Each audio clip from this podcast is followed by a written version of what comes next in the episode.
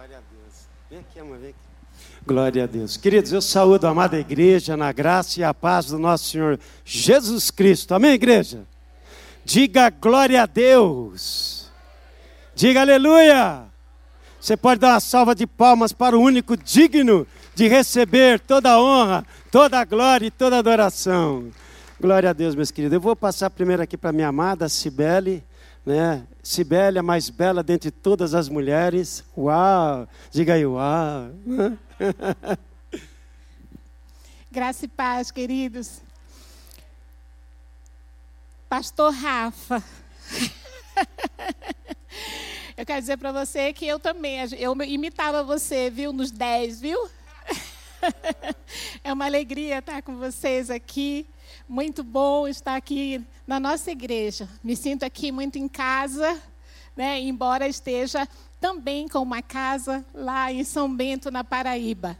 E a minha gratidão é saber que nós contamos com nossa igreja mãe que nos apoia, que nos fortalece, que tem uma equipe de cuidado, né? Tem psicólogos, tem é, vários profissionais cuidando dos missionários, não sei se todos sabem. Nós mesmos agora estamos numa, numa linha de discipulado, todos os, é, todos os pastores e, e, membros das nossas IBPs é no Nordeste.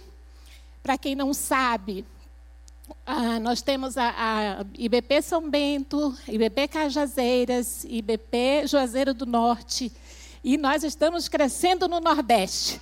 Quem pode glorificar a Deus por causa disso, gente? Não a nós, mas ao Senhor. Ele tem feito grandes coisas. Os desafios são grandes, né? especialmente nesse tempo de pandemia. Muitas situações difíceis, né? mas em todas nós sabemos que o Senhor é conosco.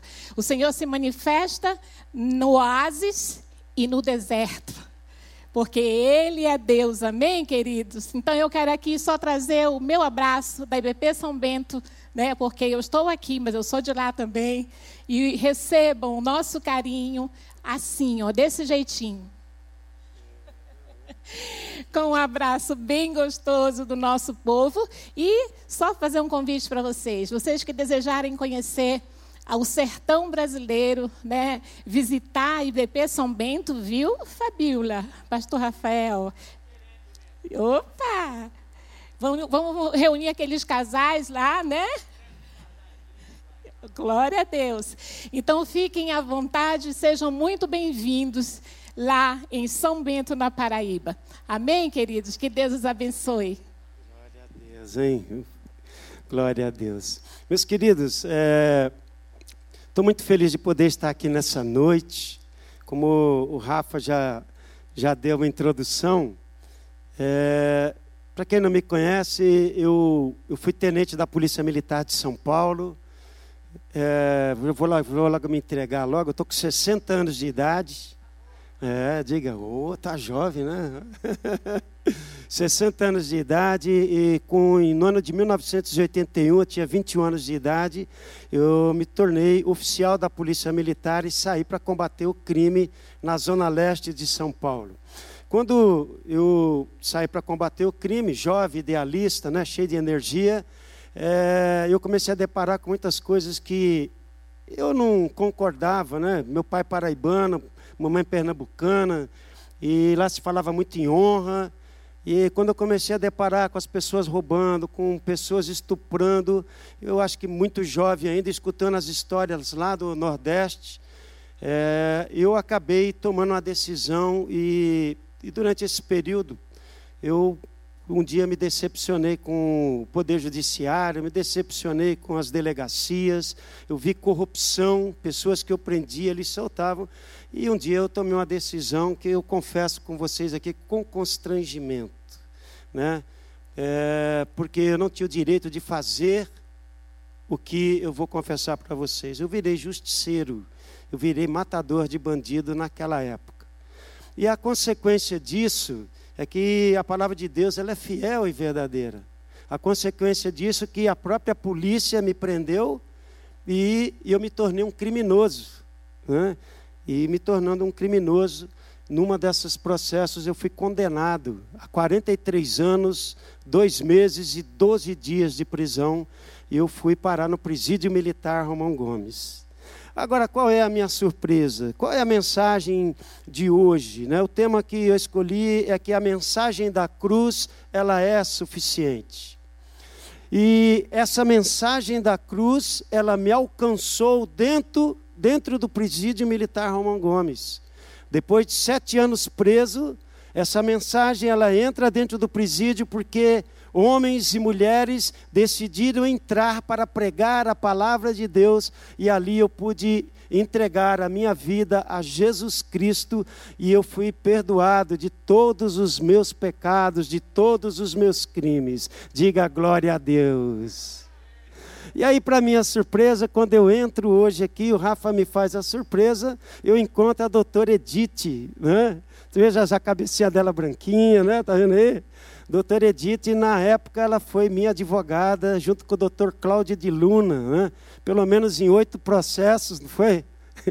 Ela me conhece bem a história do meu passado e, para surpresa dela, ela está vendo uma nova criatura, porque as coisas antigas já passaram e eis que tudo se fez novo. Aleluia. Obrigado aí por essa grata surpresa e saber que a, a, minha advogada lá naquela época, hoje é membro da Igreja Batista do Povo, convertida aos caminhos do Senhor. Hoje nós somos irmãos em Cristo, amém? Glória a Deus.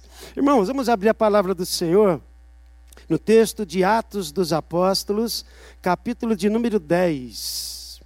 Atos dos Apóstolos, capítulo de número 10, versículo de número 34. Nós vamos ler do 34 ao 48.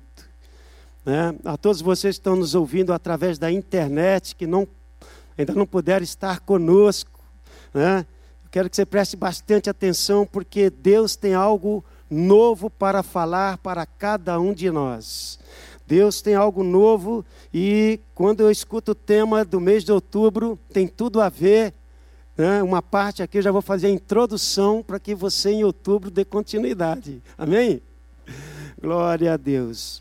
Então vamos lá, Atos capítulo de número 10, versículos de número 34 a 48. Abrindo Pedro a boca, disse: Na verdade reconheço que Deus não faz acepção de pessoas, mas que lhe é agradável àquele que em qualquer nação o teme e faz o que é justo. Conheceis a palavra que ele enviou aos filhos de Israel, anunciando a paz do Senhor Jesus Cristo. Esta palavra, vos bem sabeis, foi proclamada por toda a Judéia, começando pela Galiléia, depois do batismo que João pregou. Como Deus ungiu a Jesus de Nazaré com Espírito Santo e com poder, o qual andou fazendo bem e curando a todos os oprimidos do diabo, porque Deus era com ele. Nós somos testemunhas de todas as coisas realizadas por ele, tanto na terra da Judéia como em Jerusalém. A este mataram, pendurando-o no madeiro. Deus o ressuscitou ao terceiro dia e fez que se manifestasse, não a todo o povo, mas as testemunhas que Deus antes ordenara, a nós, que comemos e bebemos com Ele, depois que ressurgiu dentre os mortos. Ele nos mandou pregar ao povo e testificar que Ele é o que por Deus foi constituído, juiz dos vivos e dos mortos. Dele dão testemunho todos os profetas de que todos os que nele creem e receberão o perdão dos pecados pelo seu nome. Dizendo Pedro, ainda estas palavras, caiu o Espírito Santo sobre todos os que ouviam. Os fiéis que eram da circuncisão, que tinham vindo com Pedro, maravilharam-se de que o dom do Espírito Santo se derramasse também sobre os gentios, pois os ouviam falar em línguas e engrandecer a Deus. Então perguntou Pedro: Pode alguém recusar a água para que não sejam batizados estes? que também receberam, como nós, o Espírito Santo? E mandou que fossem batizados em nome do Senhor. Então lhe rogaram que ficasse com eles alguns dias. Meus queridos, Mateus capítulo de número 16, é, no versículo de 16 a 19, ele vai falar que Jesus entrega para Pedro as chaves do reino. Que chaves são essas? A chave que Jesus entrega e confia nas mãos de Pedro é a pregação do Evangelho, é a mensagem da cruz. Esta é a chave que Pedro recebe. E Pedro, ele usa muito bem essas chaves. Nós vamos ver que em Atos, capítulo de número 2, Pedro, ali, quando chega o Espírito Santo. Jesus, ele depois de 40 dias de ressurreto, ele sobe, ele ascende aos céus e derrama a promessa. O Espírito Santo veio em Atos dos Apóstolos, ali no capítulo de número 2, e houve aquele derramar, o fogo aqueceu e Pedro, ele ficou inflamado pelo poder do Espírito Santo e ali então ele usa as chaves confiadas por Jesus à mão dele e ele prega naquele dia e três mil pessoas se convertem ao cristianismo. Diga glória a Deus. Depois, em Atos capítulo de número 8, nós vamos ver que Pedro novamente ele vai usar as chaves do, da mensagem da cruz, ali em Samaria. Né? Pedro, é, depois disto, em Atos capítulo de número 10, agora nós chegamos, é, Pedro agora ele vai pregar essa mensagem. Só que era algo em que Pedro não havia agendado nós vamos ver que Pedro ele não tinha a mínima intenção de ir para Cesareia e pregar para um gentio. Por quê? Porque o entendimento daquela época era que aquele sacrifício de Jesus, os, os, os judaizantes, quem era, pertencia ao judaísmo, eles entendiam que o Messias viria somente para eles que Jesus reinaria sobre eles e com esse reino de Jesus eles dominariam todo o mundo. Mas então, essa era a mentalidade. Embora eles tivessem entregue as suas vidas a Jesus, eles pregavam, iam nas sinagogas e pregavam para os judeus que esperavam a vinda do Messias. Isso não estava programado certamente na vida do Pedro, e aí nós vamos, se você pegar o capítulo de número 10, né, nos, nos restantes vocês vão entender aquilo que eu estou dizendo. E aí Deus então, ele começa a mover. O nosso Deus é um Deus que se move. O nosso Deus é um Deus que age em todos os momentos. Então, a primeira coisa que eu quero que você entenda, você que está hoje aqui, você que está sentado aqui nos bancos dessa igreja e você que está aí pela internet nos ouvindo, Deus está se movendo. Deus está falando com você nesta tarde, nesse final de tarde, porque Ele tem algo tremendo para realizar através de suas vidas. E ele então ele está dizendo: fique atento, porque eu tive um trabalho tremendo com Pedro. Quem sabe eu falando aqui nesta final de tarde, você vai entender aquilo que Deus quer da sua vida no contexto em que nós estamos nos dias de hoje. No Pedro então ele foi conduzido, Pedro é comissionado, Pedro é conduzido e ele vai então com as chaves do reino e ele vai então abrir a porta dos céus aonde estava Cornélio. Se você pegar no capítulo, no, quando, capítulo de número 10, versículo de número 2, você vai ver que Cornélio, ele não era um judeu. Segundo lugar, ele era um homem piedoso, ele era temente a Deus com toda a sua casa, o qual fazia muitas esmolas ao povo e de contínuo ele orava a Deus. Olha que coisa interessante, Cornélio, embora não judeu, ele tinha costumes em que ele usava e ele acreditava em Deus. Mas aí nós ficamos pensando, mas então por que, se um homem era temente a Deus, por que, que se ele orava, se ele dava esmolas, por que então Deus leva Pedro à casa de Cornélio? Qual é o sentido? Né? É um homem santo, né? é um homem santo, é um homem que, que era reconhecido pelas suas boas obras aonde ele estava. Por que levar então Pedro para aquela casa. E eu vou dizer aqui para vocês, durante o transcorrer nós vamos entender o porquê que Deus levou Pedro para lá. Pedro é, Deus levando então ele para lá, Deus vai pregar a mensagem da cruz. E na mensagem da cruz, nós precisamos entender o seguinte: que não é pelas boas obras, não é por aquilo que nós fazemos, não é pelo dízimo que você traz aqui, não é pelas suas ofertas que você entrega aqui, não é pelo seu trabalho que você faz ali na BCP ou em qualquer outro lugar. Isso é muito bom, mas não são essas ações que vai levar você a ter a salvação. Cornélio, com tudo isso, Cornélio precisou ouvir a palavra de Deus e falar daquele que morreu na cruz por nós, aquele que verdadeiramente é o acesso que nos conduz à presença de Deus. Cornélio precisou Deus precisou levar Pedro para noticiar o Evangelho, as chaves que abrem a porta do céu, porque com tudo isso que Cornélio fez, Cornélio estava indo para o inferno.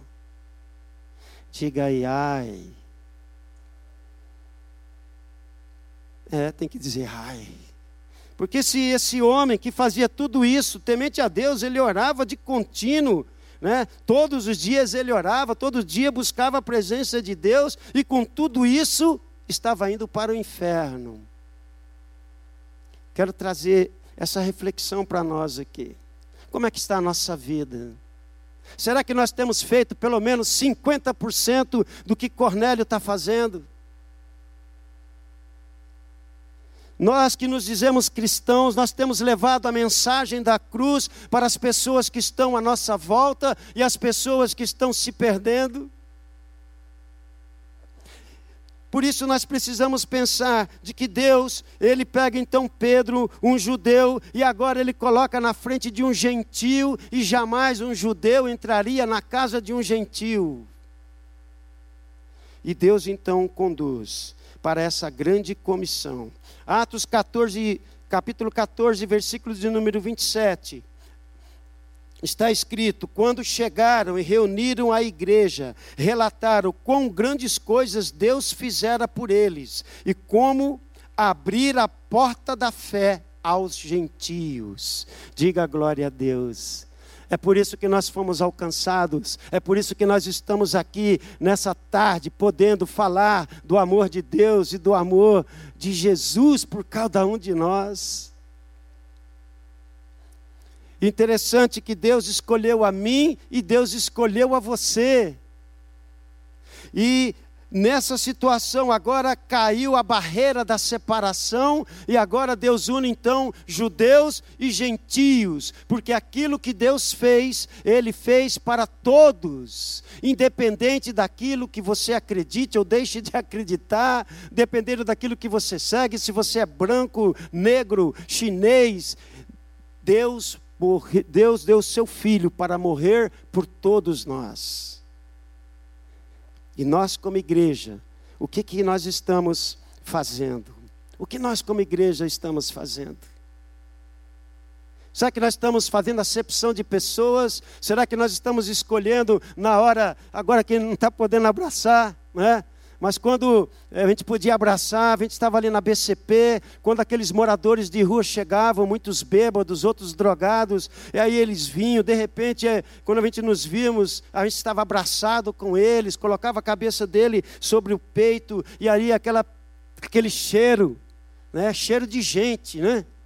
Cheiro de gente, fedido, cheiro do álcool, cheiro de sujeira, sete dias, oito dias sem tomarem banho, e nós estávamos ali abraçados com eles. Sabe para quê? Só para externar o amor de Jesus, porque nós não éramos diferentes desses moradores de rua, sujo, fedendo, porque muitas vezes o pecado fedia através de nós.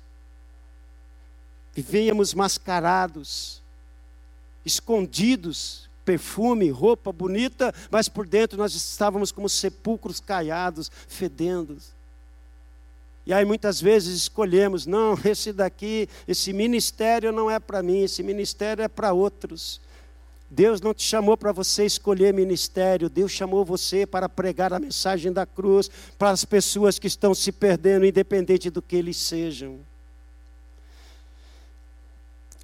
Vendo nesse texto, eu tirei aqui algumas lições, e a primeira lição que eu tirei é que a mensagem da cruz ela é suficiente para mudar o coração do mensageiro. A mensagem da cruz, ela é suficiente para mudar o coração do pregador. Porque Pedro nós vimos que era um pregador por excelência. Só que Pedro também tinha os seus preconceitos e, e, realmente nesse caso era um caso em que ele jamais iria e Deus teve muito trabalho para fazer isso. Pedro estava na cidade de Jope, a mesma cidade aonde Jonas, quando Deus pagou uma missão para Jonas, Jonas disse: Não, eu não vou fazer essa missão. Ele pega um barco, ele vai para outro lugar. Eu não vou pregar arrependimento para aquele povo. E ele decidiu ir para outro lugar. Pedro estava na cidade de Jope. Agora, como que Deus trabalhou isso? Deus, ele aparece um anjo aparece numa visão para Cornélio e aí Deus está preparando algo que nós não estamos vendo. Deus, quando Ele tem um propósito de colocar uma pessoa na sua frente para que você fale do Evangelho, Deus está preparando o coração daquela pessoa e quando chegar à sua frente você tem que entender: essa é a oportunidade.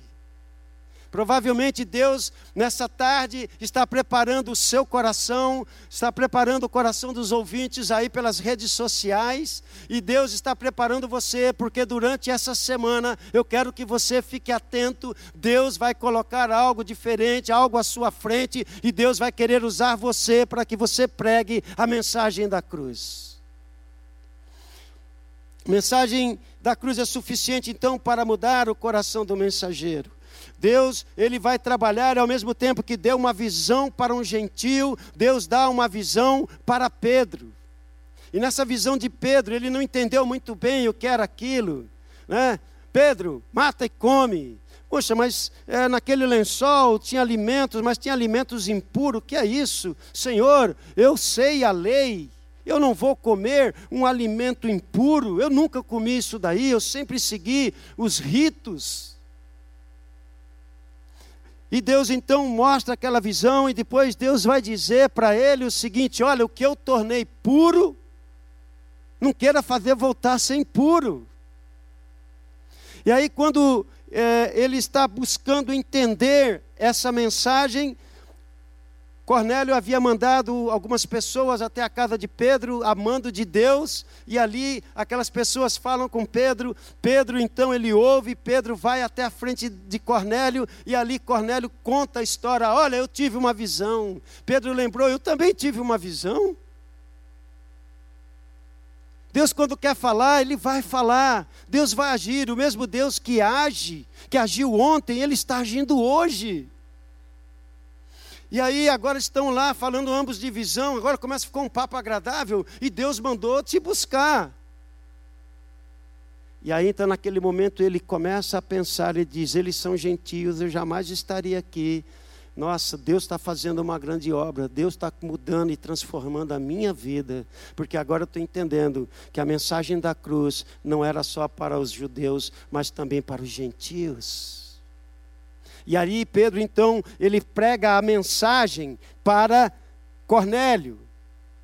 Nós temos que pensar o seguinte, meus irmãos, nós não podemos é, viver isolados da sociedade.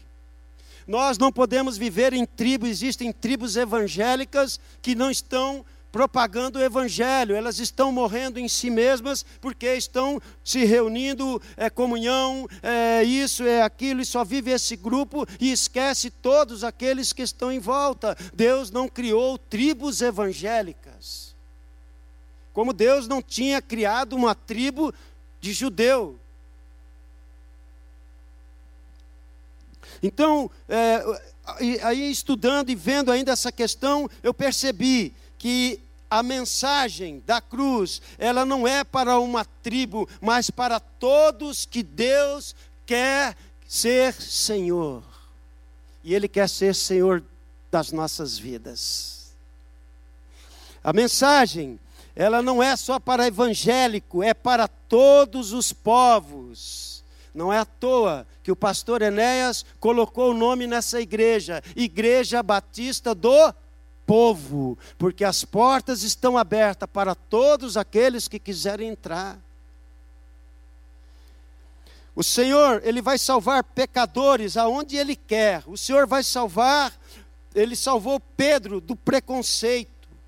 E agora que Pedro, ele, ele, ele, ele reconhece e joga esse preconceito fora. Quando ele chega na casa de Cornélio, a primeira coisa que Cornélio faz é correr até ele. E quando Pedro corre até ele, ele se lança aos pés dele e se ajoelha. E ele então, aí eu achei uma coisa bastante interessante, porque quando ele se ajoelha e se prostra diante de Pedro, Pedro diz: Ei, peraí, levanta aí, eu sou homem igual você.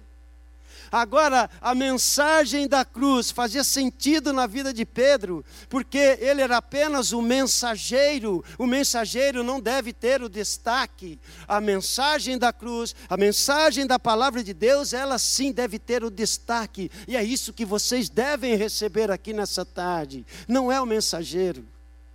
Não é aquele que tirava 10 lá na faculdade de teologia. Não é aquele que, nada, nada do que eu faço vai servir para nada se não for para a glória de Deus. Nada. Então Pedro, ele ele agora ele sabe que a mensagem é mais importante do que ele mesmo, então ele não permite, ele fica, Cornélio, fica de pé, porque eu sou homem como você. A preparação do pregador para pregar, o pecador para receber a mensagem. Glória a Deus.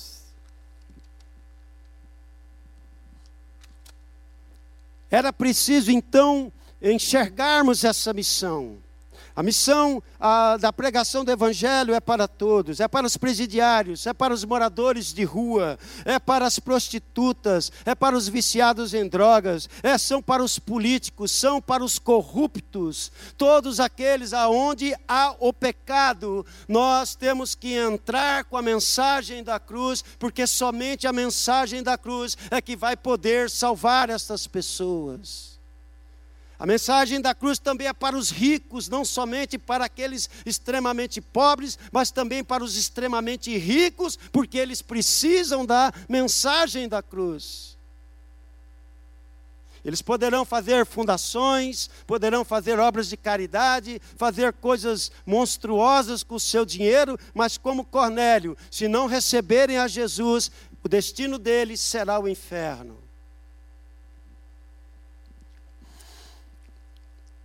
Judeus e gentios estavam então debaixo da condenação, e o mérito dessa conversão somente cabe a Deus. Aleluia.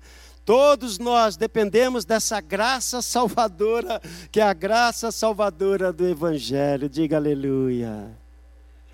Olhe para a pessoa do lado e diga para ela: Eu preciso do Evangelho. Diga assim: Eu preciso ser transformado. Aleluia.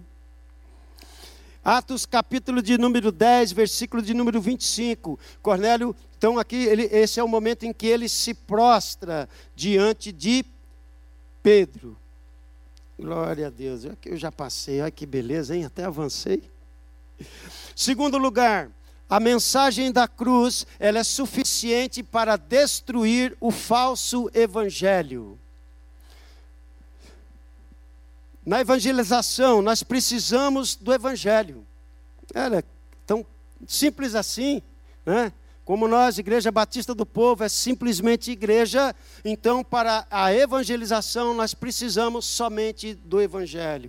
Infelizmente, o que nós temos ouvido pela internet, ouvido em, em outros locais, nós temos ouvido tudo menos a mensagem da cruz. Há locais que você ouve, as pessoas falam do poder, falam de cura, falam de milagres, mas você não vê aparecer o nome Jesus.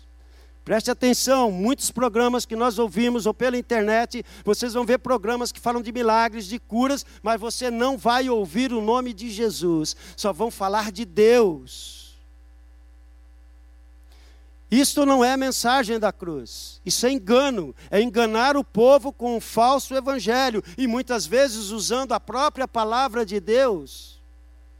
Então, se você quiser entender o que Deus está querendo de nós, é que você faça como Cornélio, leia a palavra de Deus todos os dias, ore todos os dias, Busque na palavra de Deus a revelação daquilo que é a vontade de Deus, porque Deus ele quer manifestar a vontade dele através de mim e através de você. Mas isso você só vai conseguir se você se colocar diante da presença de Deus e ter comunhão com esse Deus. E você só vai conseguir isso através de Jesus Cristo. Não há outro caminho. Cuidado com o falso evangelho que está propagado em diversos locais. É legal escolhermos é, pessoas. Ah, não, vou ouvir a pregação de Fulano. Né? Nesse período de pandemia, muita gente ouvindo, usando o YouTube. Não, vou escolher o pregador Fulano, pregador Ciclano, pregador tal. Deus ficou muito preocupado, fica preocupado conosco, porque quando nós começamos a buscar pregadores, não, porque esse pregador é bom, porque isso aqui, o que, que esse pregador está mudando a sua vida? O que foi que esses pregadores falaram que está trazendo transformação na sua vida? Eu questiono. Porque se a mensagem que está sendo levada não está trazendo mudança na sua vida ou na minha vida, eu preciso questionar. Eu só quero uma mensagem que mude a minha história de vida. E eu quero sair daqui transformado por essa mensagem aqui dessa tarde. Porque eu recebo, mas estou sendo ministrado na medida que eu falo. Porque eu também preciso desse evangelho. Amém, gente? Cornélio, testemunho extraordinário, estava indo para o inferno. Porque as boas obras, como eu disse, não salvam. Mas a fé vem pelo ouvir a palavra de Deus. Então, Deus está dizendo para nós nessa tarde, está dizendo para você que nos ouve aí pela internet, Deus está dizendo: pregue a palavra de Deus. Não deixe que o falso evangelho tome conta da sua família. Não deixe o falso evangelho de igrejas que são verdadeiras tribos, onde somente eles têm a salvação, e se você não estiver dentro daquela denominação, você não será salvo, e eles dizem que você é que vai para o inferno. Para isso você precisa conhecer a palavra de Deus. Cuidado com essas tribos, porque aí sim são verdadeiras tribos. Não adianta dizer que faz boas obras, que nunca roubou, que nunca matou. O homem não pode justificar a si mesmo. O homem não pode justificar a si mesmo. Nós temos que olhar para nós e dizer: eu não tenho nada que eu possa fazer que justifique a minha salvação. Eu era ruim, mas agora sou bonzinho. Não. Não tem nada que justifique. A mensagem da cruz vai nos ensinar que somente Jesus é aquele que nos justifica. E esse nome precisa ser pregado. O mundo precisa ouvir falar sobre Jesus. Eu poderia perguntar aqui para vocês, e muitas vezes em rodas de conversa nós conversamos lá no sertão mesmo. Às vezes surge aquela pergunta: o que acontecerá mas é uma pergunta que eu quero que você faça para você mesmo. O que acontecerá com as pessoas que nunca ouviram falar do Evangelho? Vocês já pensaram nisso? Pessoas que nunca ouviram falar do Evangelho. Eu fico feliz, né, pela, pelo aquele casal está se preparando já há anos e anos, né, se preparando para poder pregar o Evangelho para tribos que nunca ouviram falar da palavra de Deus. Isso é algo que nos emociona aqui na Batista do Povo. Tem aquele casal que vou pregar para uma tribo que nunca ouviu falar de Jesus. Talvez isso vai responder a pergunta. Sabe por que eles estão apaixonados? Eles querem pregar para quem nunca ouviu falar de Jesus, porque se eles morrerem, alguém vai prestar conta sobre a morte daqueles que não ouviram falar de Jesus. A igreja é responsável pela pregação do Evangelho. Nós, como igreja, seremos responsabilizados. Haverá um dia de um julgamento em que nós vamos ter que prestar contas. O que foi que eu fiz para contribuir para a pregação do Evangelho? Quando eu tinha a oportunidade e não fiz isso. Se essas tribos morrerem sem, sem ouvirem a respeito de Jesus, eles vão para o inferno. E eu quero clamar aqui nessa tarde que nós acordemos para a pregação do Evangelho. Saia daqui apaixonado nessa, nesse final de tarde. Não, não deixe de pregar o Evangelho. E é justamente só simples a mensagem da cruz. Não precisamos ficar teologando, perdendo tempo com com situações em que, ah, eu sou disso, eu sou daquilo, e eu sou aquilo outro, e aí quando entram nessas partes né, que o próprio homem faz, teologar sobre pontos que não vão levar a nada, não vai levar à salvação de ninguém, estamos perdendo tempo porque vidas estão morrendo sem Jesus. O Evangelho é simples. Igreja Batista do Povo, simplesmente igreja, simplesmente o Evangelho precisa ser pregado. Eu vi a pregação nessa manhã do pastor Jonas. Estava bem sentadinho ali, assim, ouvindo a pregação, e a única coisa que eu vi, ele foi pregar a mensagem da cruz. Ele pregou arrependimento, confissão de pecado, entrega ao Senhor Jesus. E eu vi a, a mensagem dele ali, depois de de um bom tempo de estar no sertão e ali ouvindo, eu falei, Pastor Jonas prega a mensagem da cruz de maneira simples, mas profunda. Cuidado com o universalismo. Existe uma tendência no nosso meio sobre universalismo, e esse universalismo, ele não tem um Deus irado, ele não tem um Deus que julga. Universalismo, todos estão salvos, todos não precisa fazer nada, no final vai ser no céu, vai ser aquela rodada, vai terminar em pizza lá no céu. Não precisamos nos preocupar, que Deus é esse? Mas o nosso Deus, que entregou seu filho para morrer por nós, já pensou se ele não tivesse entregue o filho dele para que nós sejamos salvos e podamos ter vida eterna? Se tudo isso que fez é um conto da caixa carochinha, o evangelho então não serve para nada. Tudo isso que nós estamos pregando aqui então é uma mentira? A mensagem da cruz é suficiente para destruir o falso evangelho, e eu estou falando aqui de falso evangelho. Cuidado com o universalismo, cuidado com o relativismo. Dentro do pós-modernismo existe um negócio de relativismo. Não, todos estão certos. Não é que todos estão salvos, não. Mas você está certo do jeito que você pensa assim. Não, não, esse Deus, não, esse Deus também serve. É um relativismo. Tudo pode. Não, mas isso lá foi lá naquele tempo. Não, hoje já posso. A minha filha pode ficar. Eu tenho até um quartinho lá para minha filha, minha filha pode ficar dentro do quartinho lá com o namorado, com porta trancada, não tem problema nenhum. Você está entregando seu filho para o diabo. Você está entregando seu filho nas garras do inferno. Você está deixando o seu filho morrer dentro da sua própria casa.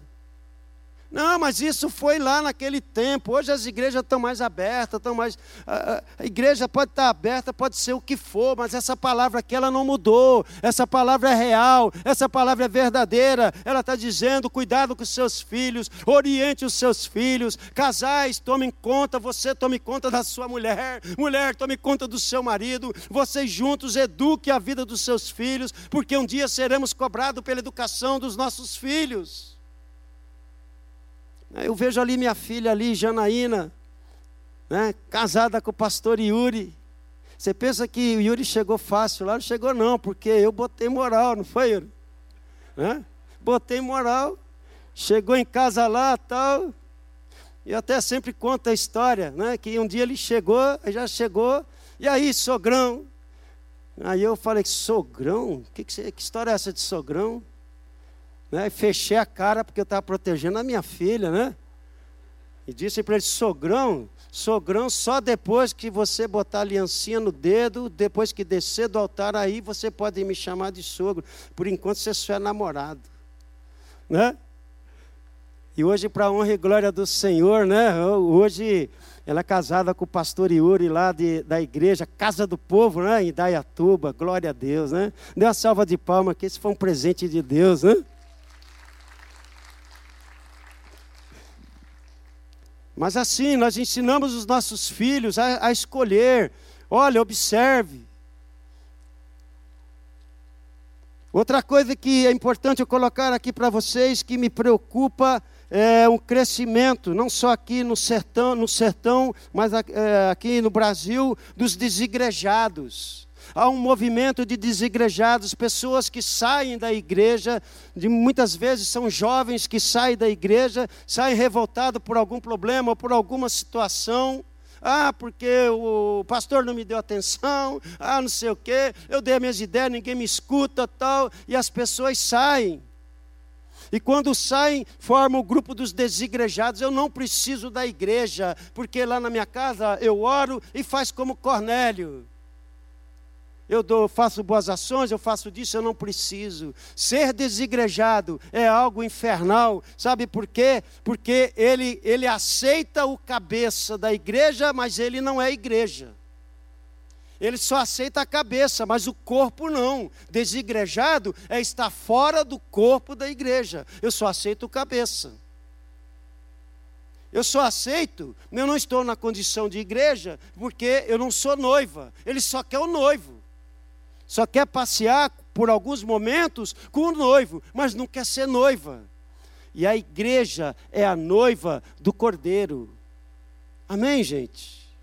Então, se você entregou sua vida ao Senhor Jesus, saiba que você faz parte de um corpo onde Cristo é o cabeça e Ele é que deve governar as nossas vidas. A mensagem da cruz é suficiente para poder quebrar o falso evangelho. Mas para isso nós temos que mergulhar aqui na palavra de Deus para a gente não ser enganados. Pessoas que não querem compromisso com a igreja, os desigrejados. Uhum. Terceiro lugar. Oh, Jesus, só falta aquilo lá mesmo, né? tinha mais 50 minutos. Quantos me dão cinco minutos aqui a mais? Quantos dão? Levanta a mão aí para me ver. É cinco, dez, quinze, é, tal, da hora, já. Glória a Deus. Terceira, terceiro ponto aqui, a mensagem da cruz ela é suficiente porque ela é uma mensagem cristocêntrica. Essa mensagem, nós vamos ver que Pedro, ele quando pregou na casa de Cornélio, ele usou coisas simples. A primeira coisa que ele disse é que Jesus veio. O Jesus veio. Jesus ele se tornou carne e habitou entre os homens. Ele falou desse Jesus que estava, Jesus que fez milagres, ele fez curas, milagres e prodígios. Jesus era aquele realmente que viria em que eles esperavam. Só que para muitos, eles creem que esse Jesus é apenas um Jesus histórico. Muitos dizem, não, mas esse Jesus é o Jesus histórico. Realmente houve mudanças, mudou o calendário, é antes de Cristo, depois de Cristo, mas é um Jesus histórico. Mas aí nós vamos perceber que esse Jesus que veio é um Jesus que morreu. Mas esse Jesus que morreu, ele morreu por um propósito e ele morreu pela salvação de todos os homens, porque através de um homem todos pecaram e agora através de um único homem Deus em carne, Deus encarnado através dele, todos são salvos. Diga glória a Deus. Ou seja, ele morreu, ele teve aquela morte expiatória, ele teve uma morte pela lei, e na lei era uma lei maldita, porque ele morreu na cruz, e quem morria na cruz era maldito, mas ele cumpriu um propósito, que era o propósito de Deus, para que você fosse salvo e nós pudéssemos nos tornar novamente filhos de Deus, termos comunhão novamente com o Pai. Diga glória a Deus. Deus, Deus te ama. Jesus te ama. E hoje, se eu posso olhar para vocês e dizer eu te amo, é porque o amor dele me contagiou. E hoje eu posso dizer porque nós não temos amor em nós. Somente Deus tem amor e o amor dele vem através de Jesus e nós podemos amar porque nós entendemos o que ele fez por nós. Ele pregou também que Jesus veio, ele pregou que Jesus morreu, mas ele também pregou que Jesus ressuscitou. Aleluia! O nosso Jesus, ele está vivo. O Jesus que havia sido propagado pelos profetas, pela que havia sido declarado, Deus usando boca de homens, ele preveu, disse assim: Olha, virá alguém, virá, virá. Esse Jesus, ele ressuscitou e ele está vivo e ele está à direita de teus pais, olhando para cada um de nós e esperando. Porque Jesus vem para o quarto ponto. Esse Jesus que ressuscitou, esse Jesus que subiu aos céus, esse Jesus vai voltar e vai vir nos buscar. Diga glória a Deus aí.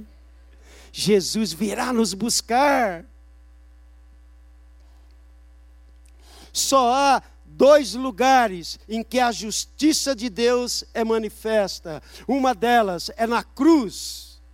O nosso Deus é justo, não é justo? Então, uma delas, essa justiça, ela é manifesta na cruz, onde nós vemos o amor de Deus que entregou seu filho. E a outra é no inferno. A outra justiça de Deus, ela é no inferno, porque quando você é ministrado, quando Deus ele fala, você tem o direito de escolher entre o céu e o inferno. Deus também é justo, ele vai respeitar a sua escolha. Diga aí misericórdia, né? Eu quero dizer para você, ainda é tempo, se você ainda não entregou a sua vida ao Senhor Jesus, ainda é tempo, porque ele é fiel e justo para cumprir tudo aquilo que ele colocou na palavra. É muito bom nós pregarmos sobre a salvação, é muito bom nós pregar, mas as pessoas precisam saber que se elas não fizerem as escolhas certas, elas também não irão para o céu e não terão vida eterna e terão morte eterna. Precisam saber disso. É a mensagem da cruz. Para terminar, para terminar, a mensagem da cruz Oh, Jesus, foi, falei tudo já. A mensagem da cruz, ela é suficiente para promover a obra do Espírito Santo. A mensagem da cruz é suficiente para promover a obra do Espírito Santo, e isso no texto nós vamos ver claramente, toda aquela preparação. Agora Pedro, de frente da, de Cornélio, Cornélio ele trouxe toda a família, Cornélio trouxe os seus amigos, e agora Pedro entendeu, eu preciso pregar, e nós vimos que Pedro ele pregou, ele pregou que Jesus veio, que Jesus morreu, que Jesus ressuscitou, que Jesus ele voltará, e ele prega esse evangelho. Quando nós pregamos esse evangelho, dessa maneira simples, o que acontece? O Espírito Santo é que vai convencer a pessoa do pecado, do juízo e da justiça. Nós não temos poder de convencimento, mas o Espírito Santo anseia que você pregue a mensagem da cruz, porque ele vai fazer arder o coração daquele que está ouvindo. Diga aleluia! Então, Deus, ele quer promover o avivamento através da mensagem da cruz. E essa mensagem da cruz, ela, nós precisamos ser movidos pelo Espírito Santo. O Espírito Santo, ele habita dentro de nós. O Espírito do Senhor, nós somos templos do Espírito Santo. Ele habita e ele está esperando você pregar a palavra para que ele possa agir. Se nós não pregarmos o Evangelho, não haverá salvação. Se nós falar assim, não, mas eu não tenho dom, sabe? Eu não tenho dom. Abre a boca. Fala da mensagem da cruz e o Espírito Santo vai cumprir o papel dele através de você, porque ele quer usar você. Os anjos pediram, Deus, nós vamos pregar o Evangelho. Ele disse: Não, vocês não vão pregar o Evangelho, porque esse privilégio Ele deu para mim e para você cumprir aqui na terra. Amém? Que nessa final de tarde, eu quero que vocês entendam o seguinte: Deus está chamando você, você que está nos ouvindo, para pregar a mensagem simples da cruz. Pessoas estão morrendo, pessoas estão se perdendo, porque nós, como igreja, muitas vezes temos falhado, muitas vezes temos feito acepção de pessoas, queremos escolher para quem pregar. Aí você escolhe para quem pregar, mas não prega para ninguém. Se tem criança, pregue para criança. Adolescente, pré-adolescente. Eu me lembro que quando eu tive essa conversão lá no presídio, né, que Deus falou comigo e eu tive uma experiência e naquela experiência ah, foi uma revolução. Eu virei da noite para o dia e, e eu senti a presença de Deus dentro daquele presídio. E quando Deus mudou a minha história, no outro dia eu já estava, não sabia nem contar direito. Pessoas falavam que era testemunha. Eu estava ali, eu me lembro do, não sei se a senhora lembra do Coronel Dilon, lembra? Coronel Dilon dos Prêmios de Cristo, tal. E e eu me lembro que logo depois da minha conversão, eu não entendia muitas das coisas, eu não sabia nem que era Espírito Santo nem nada, mas uma coisa eu sei. A minha vida foi mudou na hora, na hora mudou. Porque meu coração aqueceu, o peso que estava sobre os meus ombros foram tirados, a alegria veio, a paz veio e foi imediata. Eu sabia que eu senti tudo isso. E a partir dali as pessoas falavam para mim: é, e aí, você prega para criança? Eu falei: prego. Aí, mas eles nunca perguntaram se eu já tinha pregado, né? Então eu já prego, né? Aí eu dava um jeito lá, botava um boné e ia falar para a criança. Vem cá, você vai, você prega para presidiário? Prego. Você prega para prostituta? Falei, onde é que elas estão? né? Ah, morador de rua? Prego. Para idoso, casa de recuperação? Prego. Sabe por quê? Porque essa mensagem simples do Evangelho Jesus veio, Jesus morreu, ressuscitou e ele vai voltar para nos buscar. É só isso que nós precisamos falar, amém? Vamos ficar de pé? Glória a Deus. Quero orar com você. Glória a Deus. Oh Deus. Pai, em nome do Senhor Jesus. Nós estamos aqui, papai, reunidos, papai, nessa tarde foi uma tarde que o Senhor preparou para cada um de nós. Eu creio, Pai, que Teu Espírito Santo, aquele que promove o avivamento através da palavra ministrada por nós. Ô Espírito Santo, que o Senhor possa tocar os corações de cada um aqui nesta final de tarde. Que o Senhor possa tocar os corações daqueles que estão ouvindo que o Senhor possa, Senhor, nos usar da maneira que o Senhor quer, de acordo com a tua vontade. Ah, Senhor, Senhor, eu posso sentir, papai, cada pessoa aqui nessa tarde, aqueles que estão ouvindo, eu posso sentir aqueles que ouviram essa mensagem, que é a tua mensagem, a mensagem da cruz. A mensagem para que as vidas sejam salvas, que as vidas sejam resgatadas do poder do inferno. Ah, Senhor, abre, Senhor, os olhos dos teus filhos, Senhor, aqui nesta tarde, Senhor Abre, Senhor, os olhos para que o teu coração deles possam queimar e eles possam ser verdadeiros missionários aonde quer que eles estejam, seja lá no seu trabalho, seja na escola, seja na faculdade. Senhor, aquece o coração desse povo, Senhor, um povo que tem a satisfação, que tem a alegria de pregar o teu evangelho em todas as áreas ah, Senhor, surdos precisam ouvir a palavra, e eles ouvem através dos gestos das mãos. Os cegos precisam ouvir a palavra de Deus. O sertanejo precisa, Senhor, ouvir a palavra de Deus. Povos minoritários, apenas 1% de sertanejos. Realmente são verdadeiros cristãos.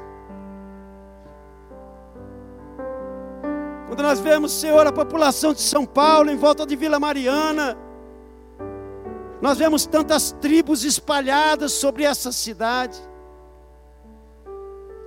Levanta homens e mulheres corajosos, cheios do poder de Deus cheios de poder do Espírito Santo, para ir e pregar esse Evangelho. para que jovens sejam salvos, libertos do poder do pecado. Obrigado, Senhor, porque nessa noite, agora já está entrando a noite, aleluia. Obrigado, Espírito Santo, porque eu não vou sair da mesma forma que eu entrei. Tenho certeza que todos entraram aqui nesta, nesse, nesse, nesse culto eu tenho certeza, papai, que eles sairão daqui com corações queimando. Vão se dedicar à palavra de Deus.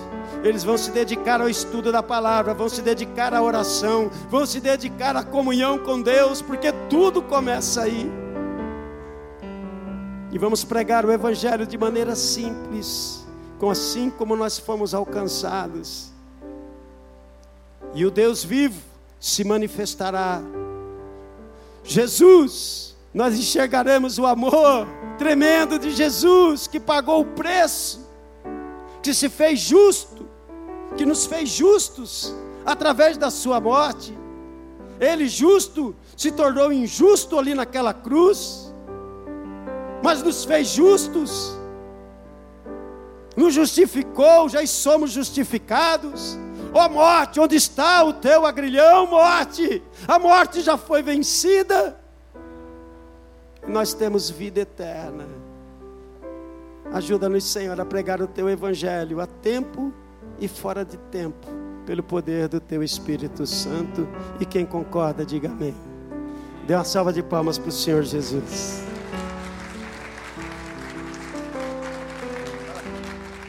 Você pode se assentar.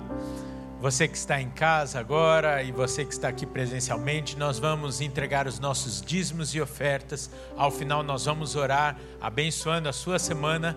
Você que está em casa, vai aparecer aí na sua tela os dados das contas bancárias, assim como o QR Code. E você que está aqui, você tem o seu QR Code aí na frente da, da, do seu banco e também pode fazer uso do envelope amarelo que você vai entregar lá no final, quando você estiver saindo. Amém?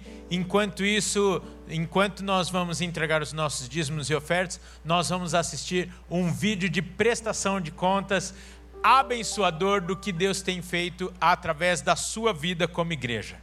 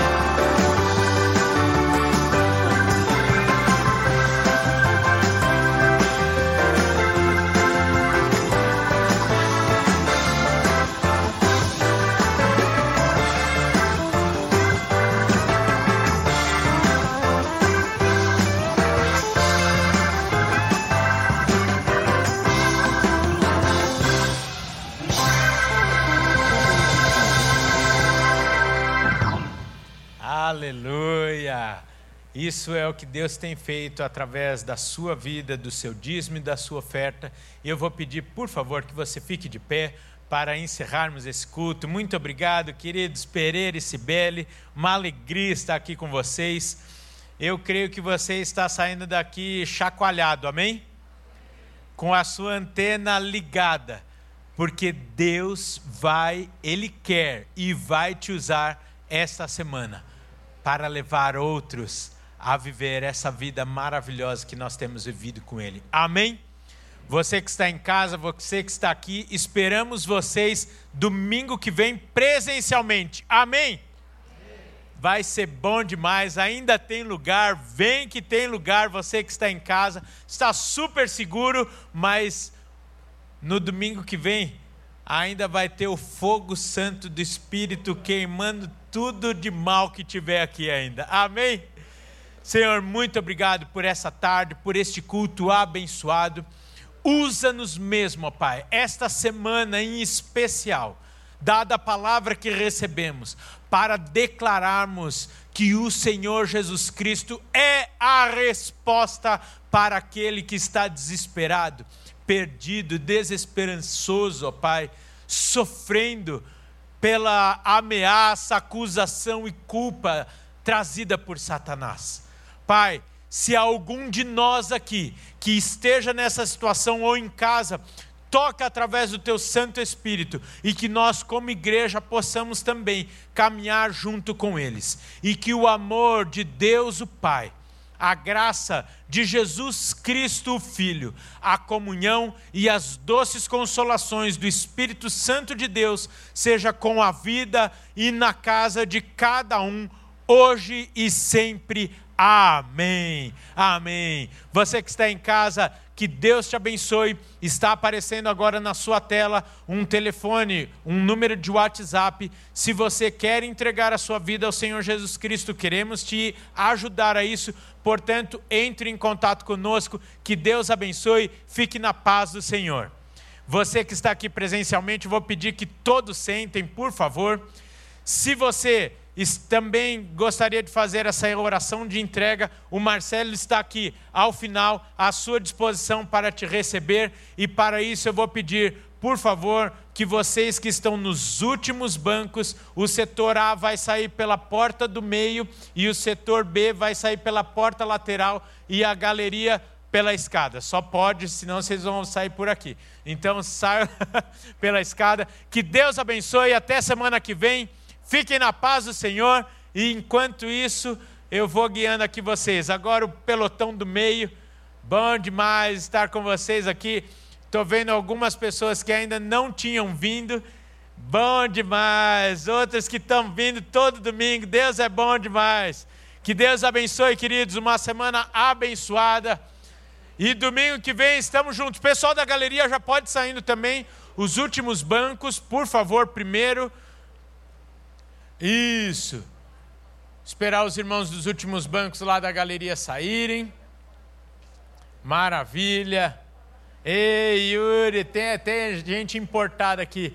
Deus abençoe, queridos. Boa semana, pessoal do, da.